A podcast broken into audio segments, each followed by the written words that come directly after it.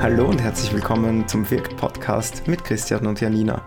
Heute reden wir über informelle Sprache und zwar miteinander. Ähm, und zwar genauer äh, erzählt die Janina mir ein bisschen und euch, äh, worüber sie im Rahmen ihrer Masterarbeit geforscht hat. Genau. Ich habe nämlich ähm, schon, ich fand das Thema informelle Sprache im Kommunikationsmanagement ähm, sehr spannend, weil ich mh, mich generell für Sprache sehr interessiere und mir dann aufgefallen ist in der persönlichen Arbeit, aber auch wenn ich ähm, Organisationen oder Unternehmen ähm, beim Kommunizieren beobachtet habe, dass ich ähm, viele Leute, die die Kommunikation machen, sehr schwer tun. Ähm, wie informell kann ich kommunizieren? Muss ich die Leute siezen oder duzen? Darf ich Emojis verwenden? Soll ich eher lockere Sprache verwenden oder doch eher seriös? Gerade wenn es dann irgendwie in Richtung der sozialen Medien geht, ähm, haben dann ja manche Unternehmen am Anfang noch Leute auf Facebook gesiezt und das macht man jetzt oder die meisten Unternehmen machen das heutzutage nicht mehr. Aber da gibt es noch sehr viele ähm, ja, Unsicherheiten und ähm, da habe ich gedacht, es wäre doch spannend, sich das mal ein bisschen genauer zu untersuchen, weil es noch nicht so viele fundierte Erkenntnisse gibt, an die man sich da halten kann. Mhm. Ähm, was hast du untersucht eigentlich? Ich habe untersucht, ähm, wie und unter welchen Bedingungen es angemessen ist, als Unternehmen oder Organisation in der offiziellen Kommunikation mit den Dialoggruppen informelle Sprache zu verwenden. Also zum Beispiel, wenn jetzt eine Organisation ähm, ein E-Mail-Newsletter ausschickt oder auch auf Facebook kommuniziert oder Briefe an die Spenderinnen und Spender schickt, sollte man da sehr formell sein. So war es früher oder kann man da auch informeller sein? Kann man informelle Sprache verwenden? Kann man vielleicht Emojis verwenden? Darf man die Leute duzen? Gerade irgendwie mit den sozialen Medien, als die aufgekommen sind, gab es da noch sehr viel unterschiedliche Meinungen und Verwirrung. Und ich hatte das Gefühl, dass ganz viele Kommunikationsverantwortliche sich da schwer getan haben, einzuschätzen, wo darf ich jetzt oder muss ich vielleicht sogar informell sein? Ähm, trete ich da nicht irgendwie den Leuten zu nah? Ähm, fühlen die sich dann irgendwie nicht, ähm, nicht ernst genommen, wenn sie plötzlich nicht mehr gesiezt werden? Oder ist es vielleicht sogar wichtig, um einfach auch Nähe aufzubauen? Ja, ist es auch eine Frage der Authentizität dann wahrscheinlich, oder? Also wie authentisch kann ich als Unternehmen auftreten und ähm, quasi vermitteln, dass ich ein etwas äh, Menschliches habe und nicht ein, ein kalter Brocken an Organisation bin, der nicht zugänglich ja, ist. Genau, ich glaube, das hängt sehr stark davon ab, ähm, wie das Unternehmen und die Organisation ist. Für manche ist es total authentisch, informelle Sprache zu verwenden, weil die eben eine total, weiß ich nicht, menschliche, vielleicht sogar kleine Organisation ähm, sind. Jetzt bei einem großen Unternehmen ist es dann eher sozusagen eine strategische Entscheidung, wie will ich mich geben, weil die sind halt einfach eine große Organisation, ob man dann sagen kann, oh ja, das ist total authentisch, wenn die jetzt plötzlich die Leute duzen und Emojis verwenden wäre ich jetzt auch wieder ein bisschen skeptisch. Ja, ja aber spannendes Thema. Wie bist du eigentlich äh, darauf gekommen, das zu untersuchen? Ich hatte eigentlich den Zwiespalt in meiner eigenen Arbeit und hatte auch immer wieder mit Leuten zu tun oder habe mich mit Leuten ausgetauscht, die sozusagen auch in der Kommunikation gearbeitet haben und die da unsicher waren, ähm, wo immer wieder die Frage aufgekommen ist, okay, siezen oder duzen wir die Leute? ähm, muss man jetzt die Leute auf Facebook duzen? Ähm, was ist, wenn wir in allen unseren anderen Kommunikationsmedien aber die Leute siezen? Ist es dann eigentlich wichtiger, einheitlich zu kommunizieren und dann die Leute auch auf Facebook zu siezen? Oder ähm, sollte man sich da sozusagen daran anpassen, dass auf Facebook halt typischerweise geduzt wird. Und da war einfach ähm, immer sehr viel Unsicherheit und ich war mir auch manchmal unsicher, zum Beispiel auf der Website, wenn man eigentlich vielleicht eine Organisation ist, die eher informell und, und menschlich ist und sich auch so geben will, ähm, wie locker und informell darf ich dann auf der Website schreiben und was ist da sozusagen, was wird von den Leuten auch als angemessen empfunden, weil das ist ja so ein bisschen der Maßstab. Man will nicht, dass die Leute sich abgestoßen fühlen, weil sie sagen so, oh Gott, die kommen mir viel zu nah, aber ähm, genau, man will natürlich auch irgendwie die Chancen nutzen und, und ähm, irgendwie Nähe schaffen oder sich auch als sozusagen menschlich präsentieren und ein bisschen nahbarer wirken. Mhm. Es gibt jetzt sicher auch VertreterInnen äh, von Organisationen, die sagen, das ist doch total unwichtig, ähm, wie ich kommuniziere, das doch, äh, interessiert doch die Menschen nicht. Wichtig ist ja auch, was ich sage. Also was sind meine, was sind meine äh, Kommunikationspunkte, was sind meine Key Messages, was, was will ich eigentlich vermitteln? Warum ist das wichtig, wie man ähm, Menschen anspricht? Genau, das ist ähm, eine, eine ganz große Frage, die oft die Leute stellen. Und es ist natürlich mal das Allerwichtigste, was man kommuniziert. Mm, aber was man auch nicht vergessen darf, ist, dass auch die Sprache oder sozusagen die Metaebene Inhalte kommuniziert. Ähm, man will ja durch das, was man sagt und wie man sagt, ähm, was über die eigene Organisation aussagen. Und das macht man zum Beispiel ja auch durch den Sprachstil. Also man sagt damit zum Beispiel aus, sind wir jetzt eher locker und menschennah oder sind wir sehr formell und professionell. Und da hat der Sprachstil eine sehr, sehr große Bedeutung. Und gerade wenn man sich eben nicht als zwei Menschen gegenübersteht und die Mimik und Gestik interpretieren kann, ähm, was man ja normalerweise machen würde, dann spielt eben so diese Stilebene eine sehr, sehr große Rolle. Genau, und das ist in der Kommunikation ja auch ganz wichtig Beziehungen mit den Leuten aufzubauen. Und genau das passiert eben nicht auf der Inhaltsebene, sondern vor allem auf der Stilebene. Es macht einfach einen Unterschied, ob man sagt, sehr geehrte Damen und Herren, ähm, mit dem Kauf dieses Buches unterstützen Sie unser Projekt oder ob man irgendwie lockerer sagt, hey, ähm, wir haben ein neues Buch, kauft es doch bitte und wir würden uns voll freuen, das unterstützt auch unser Projekt. Ähm, damit sagt man so, sowohl irgendwie über sich selbst was aus, aber man baut auch eine Beziehung auf, die Leute fühlen sich einem viel näher, wenn man ähm, eben nicht so formell kommuniziert. Und das kann für manche Unternehmen richtig sein, für manche aber vielleicht auch nicht. Ähm, und dann vielleicht noch so ein paar Punkte, die aus der Psychologie kommen, wenn Leute Einstellungen bilden, aber auch wenn sie Entscheidungen treffen oder sich an Inhalte erinnern oder eben eine Beziehung aufbauen ähm, und ihre, ihre Sympathie sozusagen bilden, dann hat es immer sehr stark mit dieser Stilebene zu tun. Man erinnert sich besser an Inhalte, wenn Emotionen dabei sind und das wird eben unterstützt durch eine informelle Sprache ähm, mehr als durch eine formelle. Genau, also Emotionen haben sehr viel mit dieser ähm, Stilebene zu tun und mit der informellen Sprache und die beeinflussen eben sehr, sehr viele Sachen, die typischerweise in der Kommunikation wichtig sind, wie eben Beziehung, Sympathie, Entscheidungen, Einstellungen. Genau. Also ähm, Sprachstil ähm, gibt sozusagen zum einen die Wirklichkeit wieder oder Sachen übers eigene Unternehmen drückt man damit aus, aber man gestaltet sozusagen auch die Wirklichkeiten, die man Nähe schafft auf die Art, ähm, wie man kommuniziert. Das ist ähm, ein sehr breites Spektrum eigentlich. Wie kann ich mir vorstellen, dass man sowas untersucht? Also ich kann mir vorstellen, dass es total schwierig ist, ähm, zu fragen, ähm, hast du ähm, durch die informelle Sprache eine bessere Beziehung zu dem Unternehmen aufgebaut? Also ob man eine Beziehung zum Unternehmen aufgebaut hat, das war tatsächlich gar nicht meine Frage, sondern meine Frage war die Angemessenheit. Das Problem ist nämlich, dass wenn Leute das Gefühl haben, das Unternehmen kommt einem zu nah ähm, oder unangemessen nah, dass es dann auch dazu kommt, dass sie ähm, sozusagen sich zurückziehen. Das nennt man Reaktanz. Ähm, man könnte es sich zum Beispiel so vorstellen, wenn ein Unternehmen einem einen Brief schreibt, zum Beispiel meine Bank schreibt mir einen Brief und normalerweise schreiben die immer sehr formell und professionell und informieren mich über irgendwas.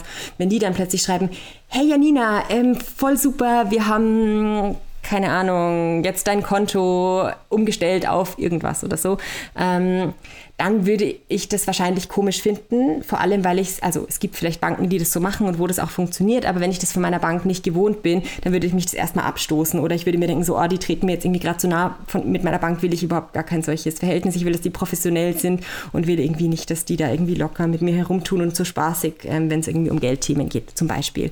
Und das, das wäre eben genau diese Reaktanz sozusagen. Also da geht es dann nach hinten los, wenn man versucht, Nähe zu schaffen, ähm, weil die Leute dann das Gefühl haben, sie werden irgendwie manipuliert oder es ist irgendwie zu nah. Und deswegen war meine Frage eben, wann ist eigentlich informelle Sprache angemessen oder sozusagen wie angemessen ist es und mit was hat es zu tun? Ähm, das heißt, es ging darum, ähm, Leute zu fragen, wie angemessen sie es finden, wenn ein Unternehmen ähm, zum Beispiel sie duzt oder Ausrufe verwendet oder andere Merkmale informeller Sprache. Das, damit komme ich jetzt auch zu dem, was du gefragt hast, eigentlich, wie man das misst. Man operationalisiert es, ähm, so heißt es, und ähm, sucht sich eben einige Merkmale informeller Sprache aus und untersucht konkret die und darüber kann man dann ähm, Rückschlüsse auf informelle Sprache im Allgemeinen ziehen. Und ähm, das war eben bei mir so, ich habe dann die Leute gefragt, ähm, zum einen natürlich nach so normalen Sachen wie Alter und so weiter. Das spielt natürlich auch eine wichtige Rolle. Ich habe sie auch gefragt, wie sehr benutzt eigentlich ihr selbst informelle Sprache ähm, und habe dann für drei Kommunikationsformen, also für Facebook, für einen E-Mail-Newsletter und für einen Brief, abgefragt, wie angemessen sie das finden, wenn ein Unternehmen informelle Sprache, beziehungsweise konkret diese fünf Merkmale, die ich da ausgesucht hatte, ähm, verwendet. Also damit wollte ich eigentlich ein paar Vorannahmen, die man eh sich so allgemein vielleicht schon denken kann, bestätigen oder aber auch widerlegen. Man weiß das ja immer nicht, solange es nicht mal untersucht wurde.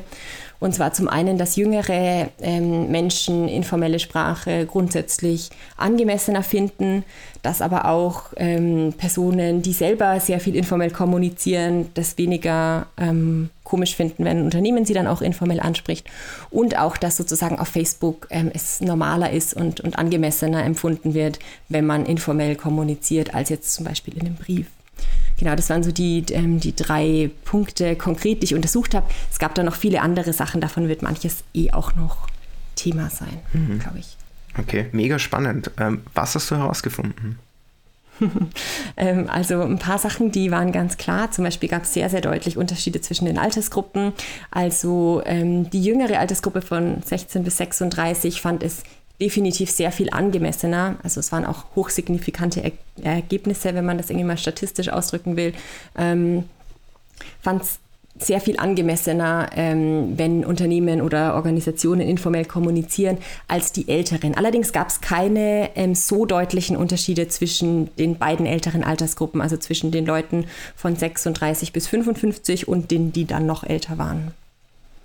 Genau, ähm, was auch sehr klar herausgekommen ist, ähm, dass es einen sehr deutlichen Zusammenhang gibt, ähm, wenn Leute selbst informelle Sprache verwenden und ähm, also dass sie es dann sozusagen angemessener finden, wenn Unternehmen mit ihnen auch informell kommunizieren und auch, dass es sehr, sehr deutlich ist, ähm, dass auf Facebook es viel angemessener den Leuten erscheint, dass man informell kommuniziert als in einem E-Mail-Newsletter und auch im E-Mail-Newsletter dann aber nochmal deutlich angemessener als in einem Brief. Interessanterweise aber, wenn man mal so ein bisschen kurz einen Exkurs in die ähm, äh, wirklich wissenschaftlich-statistischen Sachen gehen will, war das Alter selber gar kein signifikanter Faktor, also nicht, hat nicht direkt gewirkt, sondern eigentlich hat sich das, ähm, hatte das eher damit zu tun, dass die älteren Leute meistens nicht so informell kommunizieren, sondern selber eher eine formale Sprache verwenden und deswegen fanden sie es weniger angemessen ähm, und nicht einfach, weil sie älter waren sozusagen.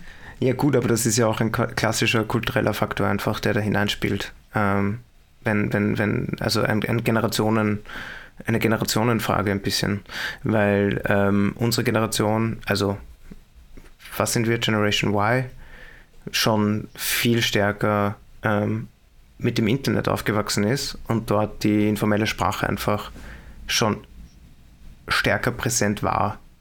Äh, durch, durch Foren und durch, äh, dadurch, dass ähm, gerade diese, diese Web 2.0 Entwicklung damals sehr stark getrieben war durch junge Menschen, glaube ich, sind ja, sind ja Leute wie wir sehr viel stärker durch, äh, mit ähm, informeller Sprache schon, schon sozialisiert worden. Ich glaube, man muss nur gut aufpassen, was man sozusagen auf was zurückführt. Also sozusagen, ähm, was ist die Henne, was ist das Ei? Weil ich glaube, es hat auch unter anderem damit zu tun, dass die Gesellschaft insgesamt ein bisschen von diesen ganz krassen Hierarchien ähm, wegkommt und sich die einfach ein bisschen abbauen. Also jetzt haben wir viel weniger Hierarchien in der Gesellschaft als noch vor, keine Ahnung, 200 Jahren oder so. Und ähm, ob das dann die informelle Sprache im Internet ähm, beeinflusst oder umgekehrt, kann man, glaube ich, nicht so genau sagen. Es hat sich ja irgendwie beides dann wieder einen Einfluss und wirkt wieder zurück. Oh, weiteres Forschungsthema, sehr cool. ähm, was ja für Organisationen dann äh, oft ganz interessant ist, ist, wie ähm, schlägt sich das für, auf die eigene Arbeit nieder? Wie kann ich das jetzt ähm, für die eigene Arbeit operationalisieren? Wie kann ich jetzt schauen, wen ich wie anspreche? Äh, und was da meistens ganz gut hilft, ist irgendwie eine Strukturierung. Ähm, du hast mir im Vorgespräch auch schon gesagt, es gibt so ein paar Gruppen, die du entdeckt hast. Ähm, welche sind denn das?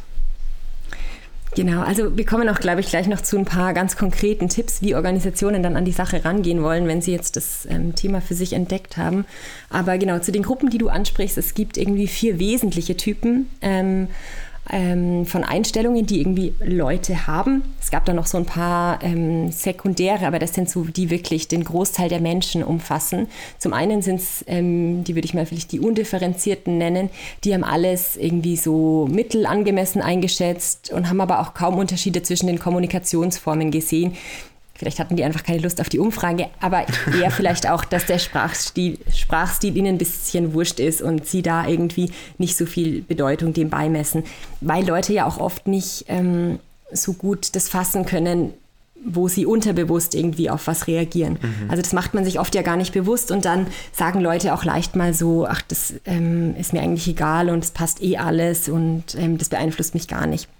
Ähm, mhm. muss man immer ein bisschen kritisch sehen, ob das dann auch tatsächlich stimmt. Genau, die zweite Gruppe kann man vielleicht die Differenzierten ähm, nennen. Die haben auch ungefähr mittlere Einschätzungen gehabt, also fanden alles einigermaßen angemessen. Aber es hat sehr einen großen Unterschied gemacht, ähm, ob man jetzt von Facebook redet oder vom Brief. Also ähm, da war sozusagen für sie ganz klar, auf Facebook ist das alles voll okay, im Brief dann doch vielleicht eher weniger. Ähm, genau, also die haben sehr stark differenziert. Und dann gibt es sozusagen die formelle Gruppe, ähm, die fanden eigentlich informelle Sprache generell nicht so angemessen, haben zwar ein bisschen unterschieden, naja, auf Facebook ist es vielleicht nicht ganz so schlimm wie im Brief, aber wollten eigentlich generell eher formell angesprochen werden. Und dann die andere Gruppe, die eigentlich informelle Sprache sehr toll fanden und eigentlich in allen Kommunikationsformen ähm, das okay fanden, ähm, dass sie informell angesprochen werden und es aber zum Beispiel auf Facebook nochmal viel wichtiger war als zum Beispiel im Brief. Also das wären sozusagen so die vier Hauptgruppen. Mhm. Ähm, hast du die Gruppen auch dann Altersgruppen zuordnen können oder war das eher ähm, gleichmäßig verteilt über die, über die verschiedenen Altersgruppen? Hm, das habe ich nicht so genau untersucht, aber ich glaube, also mit den Erkenntnissen, die ich ja vorher schon skizziert habe, kann man es, glaube ich, eh ein bisschen, ein bisschen einordnen, dass es grundsätzlich natürlich die informellen tendenziell eher jüngere Leute sind und Leute, die eher selbst informelle Sprache verwenden und die formellen tendenziell eher die älteren. Aber gerade bei den anderen, die stark oder wenig stark differenzieren, das war irgendwie nicht klar zuzuordnen. Ähm, Genau, aber ich glaube, dass da Organisationen auch ihre Leute eh ganz gut kennen. Ähm, Im Normalfall, also man weiß ja auch ein bisschen, welche Leute bewegen sich in meinem Umfeld. Sind die eher jung, sind die eher alt? Ähm, reden die selber total locker und informell oder sind die eher, ist es ihnen eher total wichtig, irgendwie Professionalität formell angesprochen werden? Ich glaube, dass da Organisationen ähm, ihre Dialoggruppen gut einschätzen können und wenn nicht, dann wird es auf jeden Fall Zeit, sie kennenzulernen. Ja, aber das hat ja auch viel mit Konventionen zu tun und vom Umfeld. Also eine humanitäre Hilfsorganisation wird wahrscheinlich formeller kommunizieren, auch auf ähm, sozialen Netzwerken, als äh, ein, ein, Kulturverein. Kann ich mir vorstellen. Ähm, was heißt das aber jetzt ganz konkret für Organisationen? Was ähm, müssen die beachten? Was können die beachten? Und was ähm, können gerade Non-Profits äh, aus diesen Erkenntnissen lernen? Also ich glaube, ganz wichtig ist es, dass man zuerst mal realisiert, dieses Thema gibt's ähm, und anfängt, sich damit auseinanderzusetzen. Es gibt jetzt auch nicht One Size Fits All, also dass man sagt, okay, genau das musst du machen und das ist auf jeden Fall für deine Organisation richtig, ähm, sondern man muss ein bisschen für sich die Verortung finden. Und wir haben eh schon geredet, das hängt von ein paar verschiedenen Sachen ab. Ähm, zum einen, wie formell oder informell man sich eigentlich als Organisation geben will, ob man eher sagt, ich will Professionalität und dadurch auch irgendwie ein bisschen Distanz signalisieren, dann geht man wahrscheinlich nicht zu stark in die ähm, informelle Sprache rein. Oder ob man eher sagt, ich will Beziehungen aufbauen, ich will Nähe schaffen und ähm, will mich locker und menschlich geben und ähm, geht dann deswegen sozusagen mehr rein. Ähm, und vor allem ist es aber auch wichtig, dass man sich anschaut, auf welchen Kommunikationsformen sind wir unterwegs. Ähm, auf den sozialen Medien ähm, gerne informeller kommunizieren als sozusagen im Jahresbericht oder in Spenderinnenbriefen und auch sich angucken, wie sind eigentlich die Leute um mich herum drauf. Also ähm, wenn man sie noch nicht so gut kennt, dann auch vielleicht mal eine Befragung machen oder einfach auch experimentieren und testen, ähm, mal ausprobieren, okay, jetzt gehen wir mal irgendwie vielleicht ein paar Wochen ein bisschen in die Richtung informelle Sprache und dann sieht man eh, kommt es besser an, kommt es weniger gut an. Gerade auf den, ähm, in den sozialen Netzwerken kann man das sehr gut messen. Also da ruhig ähm, ausprobieren, gut beobachten, die Leute kennenlernen und ähm, genau, es können natürlich auch die Erkenntnisse, die ich jetzt vorher schon erklärt habe, ein bisschen helfen, dass man sagt, okay, ich weiß jetzt, unsere Leute sind alle total jung ähm, und ähm, wenn die sozusagen uns Kommentare schreiben auf Facebook oder auf Instagram, dann schreiben die auch selber total informell. Dann ist es eh ganz klar, dass man auch mehr in die informelle Sprache gehen kann, als wenn man irgendwie merkt, okay, die Leute, die schreiben uns vielleicht irgendwie Briefe oder Mails oder vielleicht auch Facebook-Kommentare, aber siezen uns dabei selbst, dann ähm, würde ich sehr stark davon abraten, dann in der Antwort die Leute zu duzen, ähm, wenn man irgendwie weiß, die Leute sind eigentlich da sehr stark selber in der formellen Sprache verortet. Ja, das ist ja eine typische äh, quasi Internet-Knigge-Regel. So wie ich angesprochen werde, äh, spreche ich auch zurück normalerweise. Genau, es ist nur für Organisationen gar nicht so einfach, weil ja eben verschiedene Leute einen ansprechen und jetzt in einem einzelnen E-Mail, was dann nur diese eine Person zurückbekommt, kann man natürlich so auch reagieren. Aber auf der Website oder in Social Media Postings ähm, muss man natürlich eine einheitliche Sprache finden. Und wenn die einen Leute einen siezen und die anderen einen duzen, dann muss man sich natürlich trotzdem für was entscheiden. Aber es kann also, natürlich auch sein, dass es notwendig ist, auf unterschiedlichen Kanälen unterschiedlich zu kommunizieren. Also, dass du auf Twitter eine andere Sprache findest als im Newsletter. Aber ich glaube, das, was du gesagt hast, ist ganz wichtig, ähm, dass man das ausprobiert. Ähm, so ein bisschen Testing ist da, glaube ich, ganz gut, dass man mal versucht, äh, eine, einen Newsletter rauszuschicken, wo die Sprache vielleicht etwas informeller ist und ein bisschen vielleicht sogar duzt und schaut, wie ist der Rücklauf, wie sind die Antworten, wie sind die Reaktionen, ähm, habe ich einen Spendenbutton drinnen, wird der stärker oder weniger stark genutzt. Ich glaube, gerade mit so Call-to-Action-Systemen ist das dann sehr leicht messbar, aber auch mit dem genau, Rücklauf, genau. den man bekommt. Also äh, ich glaube, Menschen werden dann auch eher äh, geneigt sein, ähm, zurückzuschreiben und das zu kritisieren, falls sie es nicht so gut finden, oder? Genau, das auf jeden Fall. Und wenn man sich darauf nicht verlassen will, kann man natürlich auch einfach ähm, zum Beispiel im Newsletter ein PS anfügen, so, ähm, hey, wir probieren gerade ein bisschen unseren Sprachstil aus oder wir, wir überlegen uns gerade, wie wir euch am besten ansprechen können. Ähm, schreibt uns doch kurz zurück, wie ihr das findet oder eine kleine Umfrage erstellen und da die Leute bitten, da sich mal kurz durchzuklicken. Dann kriegt man auch sozusagen irgendwie eben Rückmeldungen, wie das so ankommt. Also wenn man sich unsicher ist, das Gefühl hat, die Leute würden vielleicht nicht direkt antworten und das ähm, proaktiv sagen, ob ihnen das passt oder nicht, dann auch einfach gerne mal nachfragen. Das kann man ja auch ab und zu mal machen. Genau, und ähm, zwei Tipps hätte ich vielleicht noch. Zum einen eben, wie du gesagt hast, das ist total wichtig, ähm, dass man schaut, was passt zur Kommunikationsform, auf welcher Kommunikationsform, zum Beispiel jetzt auf Instagram, ähm, kann ich informeller sein und wo ähm, habe ich vielleicht eher Leute, die auf formelle Ansprache Wert legen oder wo es auch zur Kommunikationsform besser passt.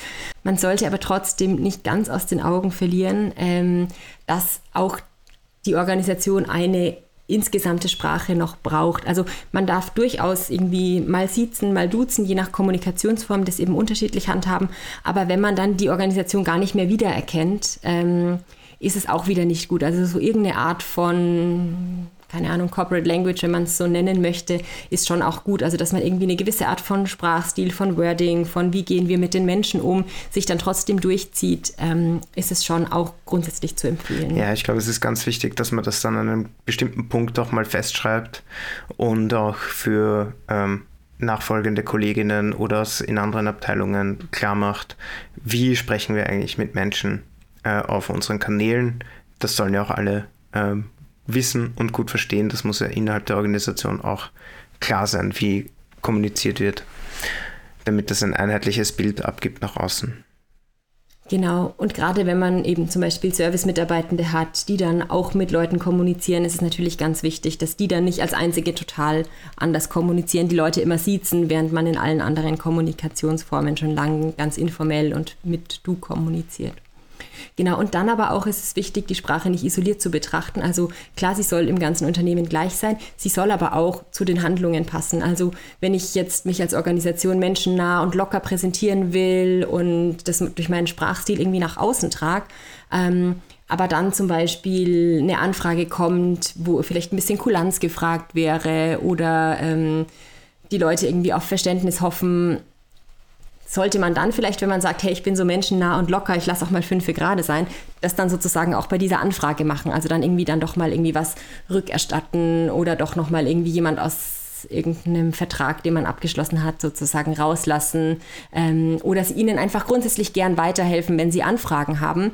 Also auch diese Handlungen und die Reaktionen müssen das sozusagen ausdrücken und nicht nur der Sprachstil, denn sonst kommen sich die Leute natürlich sehr schnell ähm, auch irgendwie manipuliert vor und dann ähm, ja, nehmen die Leute einen auch nicht mehr ernst oder ähm, fühlen sich dann eher abgestoßen, sozusagen, weil sie das Gefühl haben, ich werde hier nur manipuliert. Die tun so locker, aber in Wirklichkeit sind sie gar nicht so. Hm. Also Homogenität auf allen Ebenen, aber mögliche Differenz zwischen den Kanälen ähm, und das Ganze noch festschreiben.